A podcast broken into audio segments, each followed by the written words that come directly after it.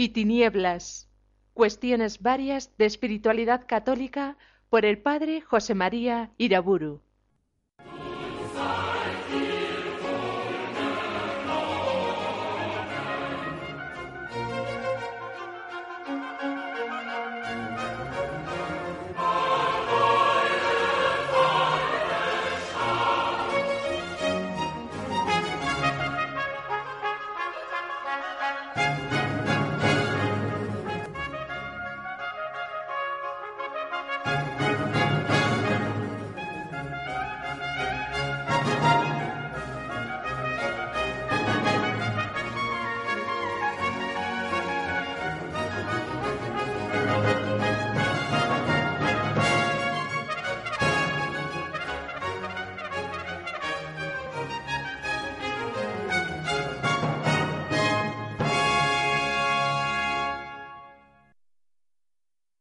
El nombre del Padre, del Hijo y del Espíritu Santo. En la enseñanza de los apóstoles sobre el reino y el mundo, no vamos a encontrar ciertamente sino una prolongación fiel de la doctrina de Cristo. Pero nos hará bien considerar atentamente sus enseñanzas, para ver si nuestros pensamientos en tema tan importante coinciden con la enseñanza de Jesús y de sus apóstoles. El mundo, considerado simplemente como creación, en la enseñanza apostólica conserva los rasgos admirables de su belleza original, pero queda envilecido también al mismo tiempo por el pecado del mundo, que oscurece en él ese esplendor de gloria que tiene como obra propia del Creador. Recordemos aquí lo que San Pablo escribe en Romanos 8. Toda la creación espera con ansia la revelación de los hijos de Dios. Ella quedó sujeta a la vanidad, no voluntariamente, sino por causa de quien la sometió, pero conservando una esperanza porque también la creación será liberada de la esclavitud de la corrupción para participar en la gloriosa libertad de los hijos de Dios. Sabemos, en efecto, que la creación entera, hasta el presente, gime y sufre dolores de parto. El mundo, pues, en la enseñanza de los apóstoles, siendo en su origen bueno y hermoso, está oscurecido y envilecido a causa del pecado del hombre. Encontramos también en la enseñanza apostólica la condición efímera del mundo secular. San Pablo nos dice en 1 Corintios 7 que el tiempo es corto, pasa la apariencia de este mundo. Y lo mismo viene a decir San Juan, el mundo pasa y también sus codicias. Primera Juan 2. Es necesario, por tanto, como exhorta el apóstol en Colosenses 3, pensar en las cosas de arriba, no en las de la tierra. Y como dice también en 2 Corintios 4, mantener la mirada del alma puesta en lo invisible, porque las cosas visibles pasan, pero las invisibles son eternas. Estas actitudes espirituales fueron tan intensamente enseñadas por los apóstoles que incluso en algunos ambientes cristianos se produjeron errores por un exceso de escatologismo que los mismos apóstoles se vieron obligados a moderar. San Pablo concretamente denuncia en 2 Tesalonicenses 2 y 3 que entre los cristianos de Tesalónica algunos hermanos andaban difundiendo la convicción de que el día del Señor es inminente y que, ateniéndose a esto, viven algunos entre vosotros en la ociosidad, muy ocupados en no hacer nada. Hallamos también en la enseñanza de los apóstoles la afirmación de que el mundo es pecador. Así San Pablo en Gálatas 3 nos dice, la escritura presenta al mundo entero prisionero del pecado. Y dice también en Romanos 3, por eso todo el mundo ha de reconocerse culpable ante Dios. Es la misma enseñanza que nos da el apóstol San Juan en Primera Juan 2, cuando afirma que todo lo que hay en el mundo, las pasiones de la carne, la codicia de los ojos y la arrogancia del dinero, todo eso no viene del Padre, sino que procede del mundo. Por tanto, dirá el mismo apóstol Juan, el mundo entero está bajo el poder del maligno. 1 Juan 5.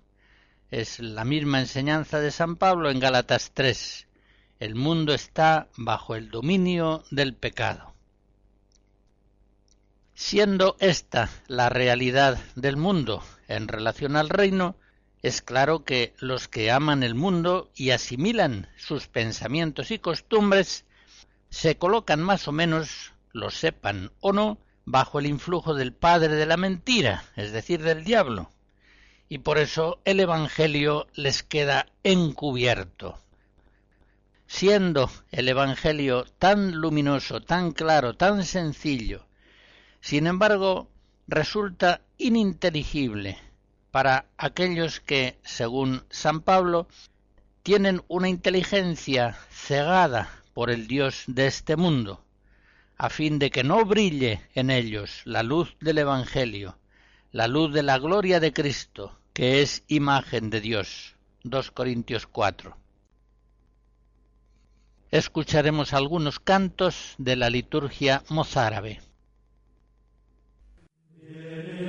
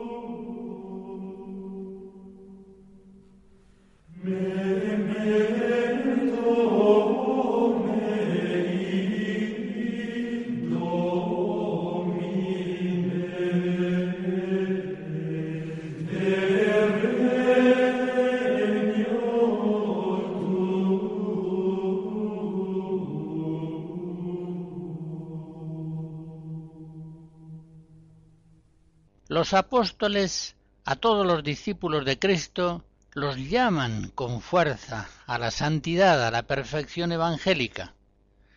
Saben ellos perfectamente que los cristianos están rodeados por el pecado del mundo, pero saben también que todos ellos han recibido una soberana vocación de Dios en Cristo Jesús. Filipenses 3. En esa misma carta, en Filipenses 2, dice el apóstol San Pablo, habéis de ser irreprensibles y sencillos, hijos de Dios sin mancha, en medio de esta generación mala y perversa, entre la cual aparecéis como antorchas en el mundo que llevan en alto la palabra de vida. Los apóstoles saben que la voluntad de Dios es que los fieles cristianos sean santos. 1 Tesalonicenses 4. Dios ha llamado a los elegidos con una vocación santa y celestial, y les ha destinado a configurarse plenamente a Jesucristo, el nuevo Adán. Y frente a la omnipotencia de esta voluntad de la misericordia divina salvadora, nada son las resistencias que el mundo pueda ofrecer. Por eso, partiendo de ese firme convencimiento, las normas y exhortaciones de los apóstoles son tales que realmente trazan una verdadera vía perfeccionis para todos los fieles. Esto mismo que en la conferencia anterior considerábamos en la enseñanza de Cristo, lo podemos ahora comprobar en la doctrina de los apóstoles. Haremos sobre ello unas pocas referencias. Por ejemplo, San Pablo en 1 Corintios 10 afirma que los discípulos de Cristo han de orientar toda su vida a la glorificación de Dios. Y, como dice San Pedro, los fieles cristianos conscientes de que son un pueblo sacerdotal han de saberse destinados a proclamar el poder del que los llamó de las tinieblas a su luz admirable. 1 Pedro 2. En coherencia a una vocación tan santa, los fieles de Cristo deben leer frecuentemente las Escrituras. Colosenses 3. Deben orar sin cesar, continuamente. Romanos 1 y tantos otros lugares del Nuevo Testamento los fieles no son deudores de la carne y del mundo para vivir según sus inclinaciones, sino que han de vivir según el Espíritu Divino, cuyas tendencias son muy distintas, muy diferentes a las orientaciones del mundo y de la carne. Por tanto, dirá el apóstol en Gálatas 4, no hagáis lo que queréis. Si vivimos del Espíritu, andemos también según el Espíritu. Los cristianos han de ver en el afán de riquezas el origen de todos los males. 1 Timoteo 6. Y deben manifestar su desprendimiento de los bienes terrenos, no defendiéndose en pleitos ante jueces civiles, prefiriendo dejarse despojar para mejor imitar así al Cristo paciente que se dejó atropellar para nuestra salvación. 1 Corintios 6, 1 Pedro 2. Los cristianos han de dar generosamente ayuda a los necesitados, de tal modo que no haya pobres en la comunidad. 2 Corintios 8, 9, Hechos de los Apóstoles 4 han de huir de todo lujo y vanidad, tanto en los vestidos como en los adornos personales. 1 Pedro 3. Lo mismo que han de evitar todo exceso en comidas y gastos. 1 Timoteo 6. Han de comunicar los bienes materiales con aquellos con quienes comparten unos mismos bienes espirituales. Romanos 15 y otros muchos lugares del Nuevo Testamento. Los cristianos en medio del mundo han de mantenerse siempre unidos por la caridad fraterna, el vínculo de la perfección. Colosenses 3. A diferencia de los mundanos, ellos han de obedecer a los padres y a toda autoridad, también incluso a los jefes tiránicos. 1 Pedro 2, Éfeso 6. Más aún los fieles han de ver a los que son iguales como si fueran superiores. Filipenses 2. Han de hacer el bien a todos sin cansarse. 2 Tesalonicenses 3. Han de saber siempre devolver bien por mal a los enemigos. 1 Tesalonicenses 5. Y los casados, cuando así sea conveniente, han de saber abstenerse periódicamente de la unión corporal para darse a la oración. 1 Corintios 7. Estas exhortaciones y tantas otras altísimas que encontramos en la doctrina de los apóstoles, nos hacen ver que para ellos todos los cristianos han de tender a la santidad, a la perfección evangélica. De tal modo que, dejando de ser niños y carnales, se vayan transformando bajo la acción del Espíritu Santo y vengan a ser, como se dice en Efesos 4, varones perfectos a la medida de la plenitud de Cristo. En esa breve enumeración de exhortaciones a la santidad que hemos recogido de la enseñanza de los apóstoles, se comprueba claramente que los apóstoles entienden la vida de los fieles como algo muy distinto a la vida de los mundanos.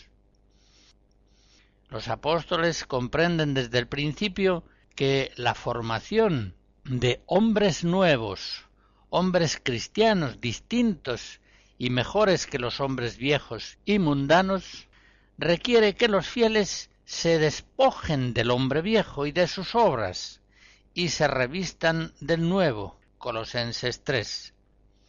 Los apóstoles saben que esta transformación tan profunda sería imposible si los cristianos continuasen siendo mundanos, o dicho de otro modo, si continuaran viviendo en esclavitud bajo los elementos del mundo. Gálatas 4. Por eso, para venir a ser santos por la unción del Espíritu Santo, es absolutamente preciso que los cristianos queden libres del mundo en que viven, de tal modo que en nada estén sujetos a los modos mundanos de pensar, de sentir y de vivir. Todas estas enseñanzas aparecen muy claramente expuestas en los apóstoles, en San Pablo especialmente, y también muy claramente en el apóstol San Juan, que enseña siempre que la participación en la santidad de Dios implica una desmundanización correspondiente. Pues bien, esa santificación de los fieles cristianos que les desmundaniza ha de ser realizada por ellos según la vocación que han recibido de Dios, unas veces viviendo en el mundo, pero distintos del mundo, otras veces dejando el mundo y renunciando a él.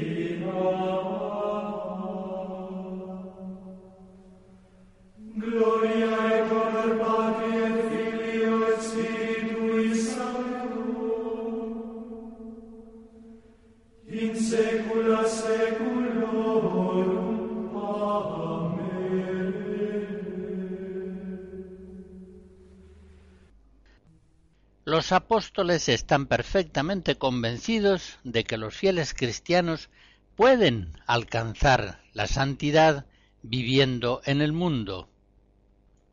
Ellos saben que Cristo ha vencido al mundo. Juan 16. Ellos saben que Cristo ha dado a los cristianos un poder espiritual para que ellos también puedan vencer al mundo por la fe. 1 Juan 5.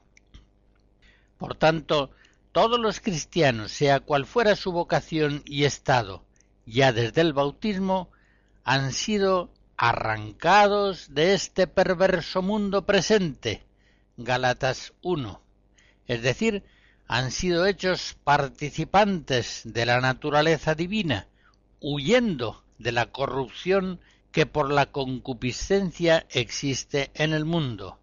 2 Pedro 1. Todos los cristianos, pues, han de afirmar con alegría aquello de 1 Corintios 2. Nosotros no hemos recibido el Espíritu del mundo, sino el Espíritu que viene de Dios. Efectivamente, el cristiano, liberado por Cristo, juntamente de los tres enemigos, mundo, demonio y carne, bajo cuyo influjo vivía, ahora queda libre del mundo pecador. Un mundo pecador que él, por otra parte, ama con todo el corazón, con todo el corazón de Cristo. Por eso el cristiano entra en el mundo como luz, como sal, como fermento, intentando con la gracia de Dios salvarlo en el tiempo presente y para la vida eterna.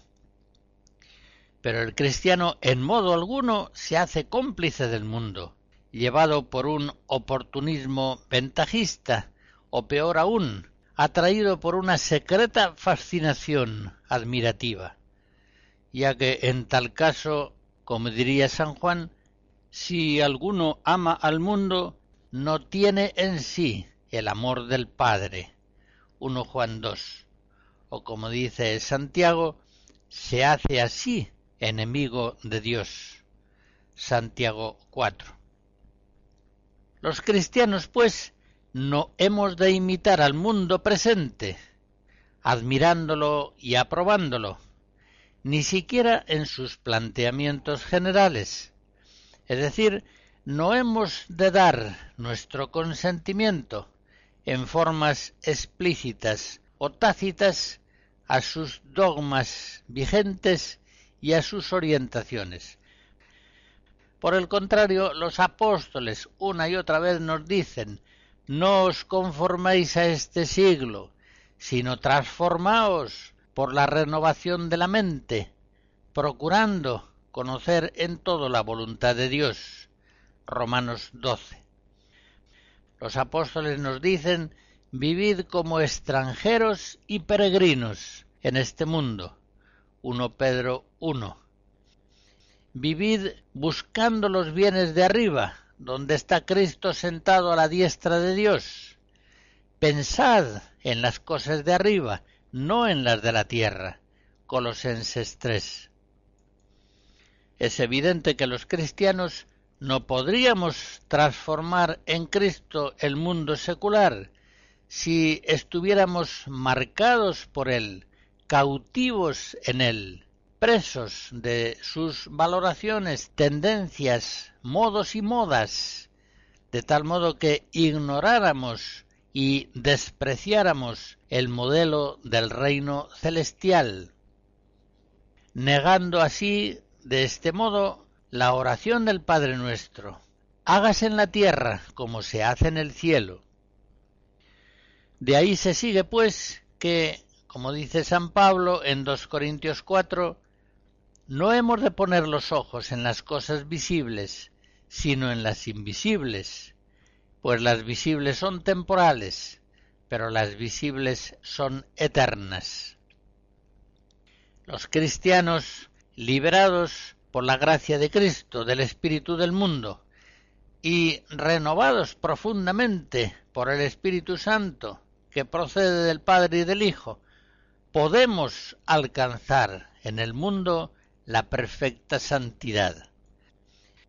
Todos los discípulos de Cristo pueden ciertamente, como dice Santiago en su carta capítulo primero, conservarse sin mancha en este mundo.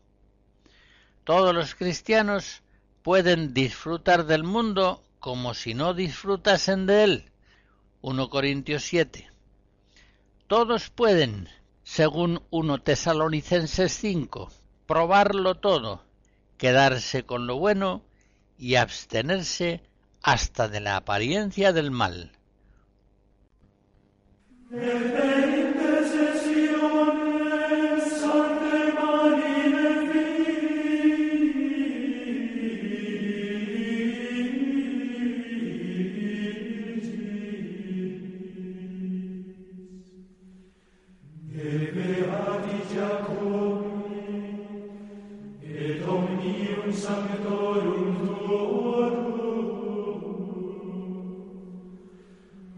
see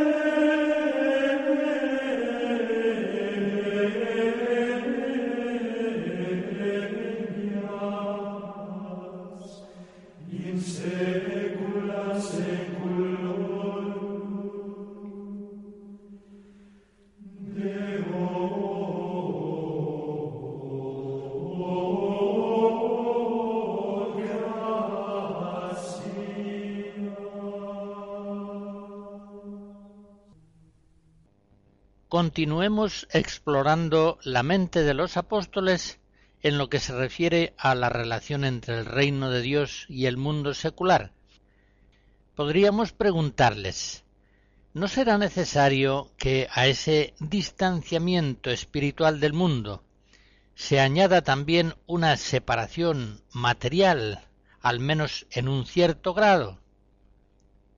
En realidad, en los escritos de los apóstoles apenas encontramos exhortaciones a salir del mundo en un sentido físico y social. Y no es difícil hallar la causa. La persecución del mundo es entonces tan dura que cualquier cristiano está en situación de decir con San Pablo, Galata 6, el mundo está crucificado para mí y yo para el mundo. Creo que esa es la explicación fundamental para entender que todavía no es aconsejada en la Iglesia la separación física del mundo como camino de perfección. Y la separación se plantea y se enseña bien claramente en términos de distanciamiento espiritual. En todo caso, como enseguida hemos de ver con más detenimiento, la virginidad y la pobreza voluntaria establecen ya en el tiempo de los apóstoles un cierto modo de separación habitual del mundo, un cierto modo de dejarlo todo para seguir a Cristo, como ascesis más favorable a la perfección evangélica y otro modo de separación y de distanciamiento ha de darse también respecto de los cristianos infieles. Enseguida volveré sobre este punto para explicarlo un poco más largamente. Por lo que se refiere a la no separación material de los cristianos respecto del mundo secular, podemos recordar, por ejemplo, la frase de San Pablo en 1 Corintios 7, cada uno debe perseverar ante Dios en la condición en la que por él fue llamado. Por tanto, según esta enseñanza del apóstol, no es preciso salirse del mundo. Y han de ser considerados herejes aquellos que están condenando el matrimonio, las posesiones o ciertos alimentos impuros son combatidos por los apóstoles, están en el error, pues, como dice San Pablo en Romanos 14, todo es ciertamente puro. Y en 1 Timoteo 4, toda criatura de Dios es buena, y nada hay reprobable, tomado con acción de gracias, pues con la palabra de Dios y la oración queda santificado. Ahora bien, en lo que se refiere al distanciamiento espiritual de los cristianos respecto al mundo secular, también debemos recordar enseñanzas muy enérgicas de los apóstoles. San Pablo, por ejemplo, en 2 Corintios 6 dice No os unáis en yunta desigual con los infieles, que tiene que ver la rectitud con la maldad. ¿Puede unirse la luz con las tinieblas? ¿Pueden estar de acuerdo Cristo y el diablo? ¿Irán a medias el fiel y el infiel? ¿Son compatibles el templo de Dios y los ídolos? Porque vosotros sois templo de Dios vivo. Según Dios dijo, salid de en medio de esa gente, apartaos, dice el Señor, no toquéis lo impuro, y yo os acogeré. Es una cita de Isaías 52. Y en Éfesos 4 escribe el apóstol, os digo pues, y os exhorto en el Señor, a que no viváis ya como viven los gentiles, en la vanidad de sus pensamientos, oscurecida su razón, ajenos a la vida de Dios por su ignorancia y por la ceguera de su corazón. Embrutecidos se entregaron a la lascivia, derramándose ávidamente en todo género de impureza ¿No es esto lo que vosotros habéis aprendido de Cristo? Dejando, pues, vuestra antigua conducta, despojaos del hombre viejo, viciado por la corrupción del error. Renovaos en vuestro espíritu y vestíos del hombre nuevo, creado según Dios en justicia y santidad verdaderas.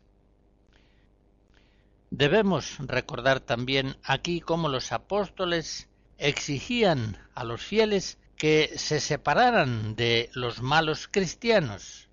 Así, por ejemplo, San Pablo en 1 Corintios 5 dice, Os escribí en carta que no os mezclarais con los fornicarios, no ciertamente con los fornicarios de este mundo, o con los avaros, o con los ladrones, o con los idólatras, porque para eso tendríais que saliros de este mundo. Lo que ahora os escribo es que no os mezcléis con ninguno que, llevando el nombre de hermano, se refiere pues el apóstol a uno que es miembro de la comunidad cristiana, sea fornicario, avaro, idólatra, maldiciente, borracho o ladrón.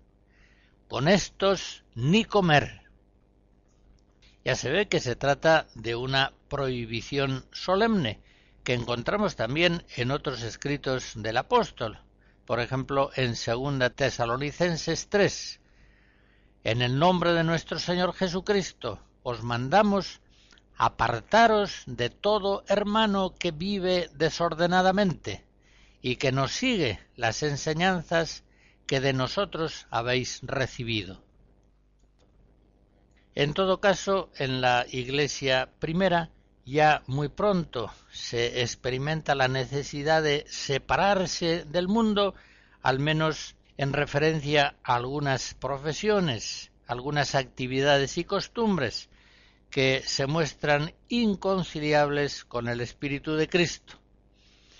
Llega entonces la hora de recordar que estamos muertos a la carne, al demonio y también al mundo, y que nuestra vida está escondida con Cristo en Dios. Colosenses 3. Cuando Cristo se manifieste glorioso en este mundo, entonces los cristianos nos manifestaremos gloriosos con Él. Mientras tanto, los apóstoles nos exhortan, así San Pablo en Filipenses 2, guardaos irreprensibles y puros, hijos de Dios sin mancha, en medio de esta generación mala y depravada, en la cual aparecéis como antorchas en el mundo, que llevan en alto la palabra de la vida. Resumo brevemente lo que hemos considerado en este punto. En primer lugar, los apóstoles no exhortan generalmente a una separación material del mundo, que de hecho ya viene producida por la persecución que la Iglesia está sufriendo del mundo. Si exhortan a un distanciamiento espiritual, a una diferencia clara respecto a los pensamientos y costumbres del mundo. Y también exhortan claramente a separarse de los malos cristianos. Eventualmente también, como he señalado, ciertas profesiones, ciertas prácticas usuales en el mundo secular son negadas a los cristianos por ser incompatibles con el Evangelio. Por último, quiero hacer notar que los apóstoles aplican la excomunión en la disciplina eclesial primitiva. San Pablo, por ejemplo, en Romanos 16 escribe, Os recomiendo, hermanos, que tengáis los ojos sobre los que producen divisiones y escándalos en contra de la doctrina que habéis aprendido, y que os apartéis de ellos, porque éstos no están sirviendo a nuestro Señor Jesucristo, sino a su vientre, y con discursos suaves y engañosos seducen los corazones de los incautos. Podemos recordar también a este respecto aquella ocasión en la que San Pablo excomulga a un miembro de la comunidad de los Corintios manifiestamente fornicario. En 1 Corintios 5 se trata de una excomunión solemnemente formulada. Congregados en nombre de nuestro Señor Jesús, vosotros y mi espíritu, con la autoridad de nuestro Señor Jesucristo, entrego a ese tal a Satanás, para ruina de la carne, a fin de que el espíritu sea salvo en el día del Señor Jesús. Como se ve, los apóstoles, al menos en casos extremos, aplican el mandato de Cristo.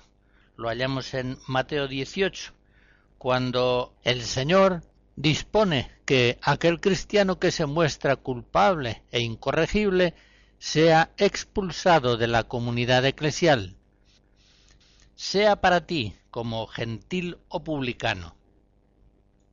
Es verdad, y así lo dice San Pablo en 2 Corintios 10, que los apóstoles han recibido su autoridad más para edificar que para destruir, más para reunir que para dispersar por unas penas de excomunión. Pero ellos saben que no puede haber realmente una plena comunión eclesial si no hay también una excomunión correspondiente que expulse de la comunidad visible de la Iglesia a aquellos cristianos infieles que ellos mismos han abandonado por sus herejías o sus actitudes cismáticas. Los estudios que se han realizado sobre la práctica de la excomunión en la Iglesia antigua muestran que esta era una práctica eclesial relativamente frecuente, lo que nos está indicando que en los inicios del cristianismo era todavía posible decir algo o hacer algo que, si no iba seguido de arrepentimiento público, implicaba la expulsión social de la Santa Comunión de la Iglesia.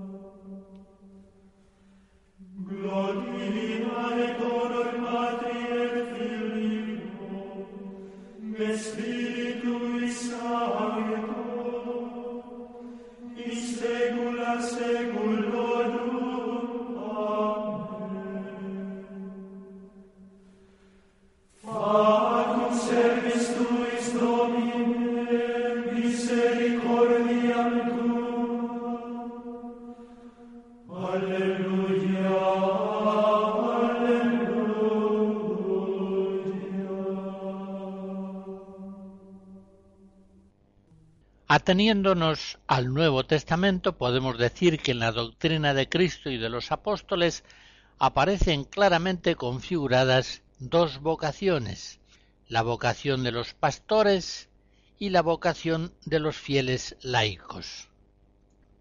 La primera, la vocación pastoral, aparece claramente configurada en el Evangelio y se presenta como un camino especialmente favorable para la perfección. Los apóstoles son elegidos, llamados y consagrados por Cristo para entrar a vivir con Él como íntimos compañeros y para ser enviados como asiduos colaboradores en la difusión del reino. Marcos 3. Ellos, dejándolo todo, han de dedicarse a predicar el reino en todas partes, reuniendo así un pueblo para Dios. Ellos, llamados y elegidos por Cristo, inician un género de vida, de vida apostólica, que será la matriz en la Iglesia de todo estado de perfección. Junto a esta vocación pastoral aparece la vocación más general, la vocación de los fieles laicos, que, como ya hemos podido comprobar, se muestra también configurada por Cristo y por los apóstoles con un altísimo impulso idealista de perfección. Dentro de la vocación laical se señalan en el Nuevo Testamento ciertos carismas o estados concretos. El matrimonio es considerado como un camino santo y santificante. Efesos 5. Un camino al que va lógicamente unido la vocación al trabajo secular. 2 Tesalonicenses 3. Por otra parte, hay en el pueblo cristiano quienes han recibido carismas y dones especiales del Espíritu Santo en favor de la comunidad. Lo vemos, por ejemplo, en Romanos 12, 1 Corintios 12. Carismas que en su ejercicio concreto deben sujetarse al discernimiento de los pastores. 1 Corintios 14. Tenemos, pues, en el Nuevo Testamento claramente configuradas la vocación pastoral y la vocación laical. Y los pastores son modelos para los fieles laicos, modelos que deben ser imitados. Este es un punto que también conviene destacar. Los apóstoles entienden que el Evangelio se realiza plenamente en ellos, de modo que los fieles laicos deben imitarles, deben traducirlos evidentemente a su propia condición laical. Como se nos dice en 1 Pedro 5, el pastor sirve de ejemplo al rebaño, es el tipo, el prototipo de la vida evangélica. Y San Pablo en 1 Corintios 4 se atreverá a decir, os exhorto a ser imitadores míos. Y lo mismo en el capítulo 11, sed imitadores míos, como yo lo soy de Cristo. Repite la misma idea en Filipenses 3, sed hermanos, imitadores míos, y atended a los que andan según el modelo que en nosotros tenéis los pastores efectivamente son modelo para los fieles, modelos de vida plena cristiana.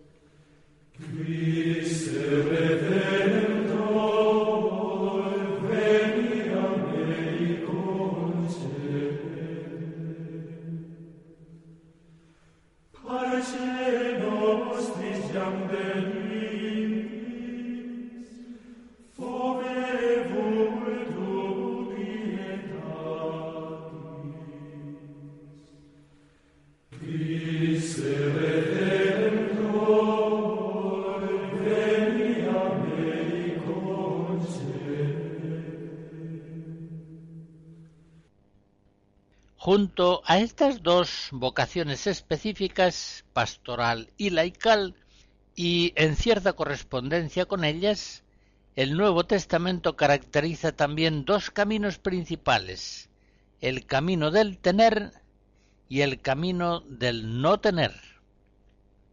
Se puede decir en principio que el camino del no tener es el propio de los apóstoles, que lo han dejado todo para seguir a Cristo y el camino del tener como si no se tuviera es el peculiar de los cristianos laicos. Ya en esta doctrina se inicia la enseñanza de los preceptos y consejos, cuyo desarrollo iremos siguiendo más adelante. En primer lugar, el camino al que es llamado por Dios la inmensa mayoría de los bautizados, tener como si no se tuviera, la frase es de San Pablo en 1 Corintios 7. Como ya he dicho, es el camino que suele corresponder a los laicos, cuya vocación se caracteriza por su inmersión en el mundo, mediante el matrimonio y el trabajo. Su espiritualidad peculiar viene bien expresada en aquel texto de San Pablo, en 1 Corintios 7, os digo, hermanos, que el tiempo es corto, solo queda, pues, que los que tienen mujer vivan como si no la tuvieran, los que lloran como si no llorasen, los que se alegran como si no se alegrasen, los que compran como si no poseyesen, y los que disfrutan del mundo como si no disfrutasen, porque pasa la apariencia de este mundo. El apóstol afirma con eso que el cristiano que tiene esposa y bienes de este mundo ha de tenerlos de tal modo que en esas posesiones encuentre ayuda y estímulo, no un lastre y un obstáculo, para crecer en el amor de Dios y del prójimo, de tal modo que esa condición de vida sea realmente santa y santificante. Pero hay un segundo camino, el camino del no tener, es el camino de los apóstoles y con los años también será el camino que corresponderá a los religiosos y en la Iglesia latina también en buena medida a los sacerdotes y que viene caracterizado por la pobreza y el celibato. En lo referente a la pobreza es preciso recordar aquellas palabras formidables que Cristo dirige al joven rico, si quieres ser perfecto, véndelo todo y sígueme. Mateo 19. Con esas palabras del Salvador se abre un camino nuevo para el perfeccionamiento espiritual, un camino netamente evangélico, el de la pobreza y el celibato, un camino que el Antiguo Testamento no conoció, un camino en el que se deja todo, se deja todo lo que se tiene o se hubiera podido llegar a tener. Se deja al mundo para entrar exclusivamente al servicio de amor a Dios y a los hermanos. El joven rico concretamente no entra en la vocación apostólica del no tener y se va triste porque tenía muchos bienes. Mateo 19, es decir, porque tenía mucho amor del mundo secular y estaba más o menos cautivo de sus propias posesiones. Ya se ve en ese caso que el amor desordenado al mundo secular hace imposible tanto aceptar la vocación apostólica como perseverar en ella. Pero junto a la pobreza aparece en el Nuevo Testamento el celibato, la virginidad y el celibato es también un camino nuevo, abierto por el mismo Cristo, es un camino propio del Evangelio. El celibato es un no tener, es también una forma de pobreza. No es estar casado con un cónyuge, pero tenerlo como si no se tuviera, es simplemente no tenerlo, no tener esposo, no tener esposa. Es pues, como digo, una forma de pobreza. Pero referida esta pobreza, a unos bienes mucho más preciosos que los bienes exteriores materiales el esposo, la mujer, los hijos, el hogar propio. Tenemos, pues, en el Nuevo Testamento claramente trazados dos caminos, el camino del tener y el camino del no tener. Y la revelación del Maestro y de los apóstoles nos está enseñando que es mejor, en orden a la perfección evangélica, no tener que tener.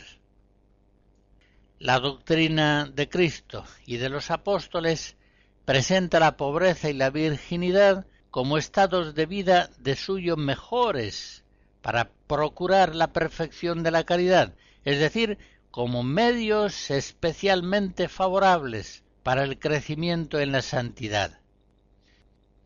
Y como sabemos en varios lugares del Nuevo Testamento se señalan los peligros del tener. Y esto no porque las criaturas sean malas, no porque el poseerlas sea malo, sino por la debilidad del hombre carnal. Dos caminos, pues, para configurarse plenamente a Jesucristo, es decir, para ser santos. Y en todo caso, y esto es muy importante, lo enseña San Pablo en 1 Corintios 7, cada uno debe vivir según el don y la vocación concreta que el Señor le dio, perseverando en ellos. El mismo apóstol en Romanos 11 dice que los dones y la vocación de Dios son irrevocables. Esto significa que Dios es fiel a sus propios dones. Por tanto, será la perseverancia en la propia vocación la que, por obra del Espíritu Santo, nos lleve a la perfección evangélica, a la perfecta santidad. La bendición de Dios Todopoderoso, Padre, Hijo y Espíritu Santo, descienda sobre ustedes y les guarde siempre. Amén.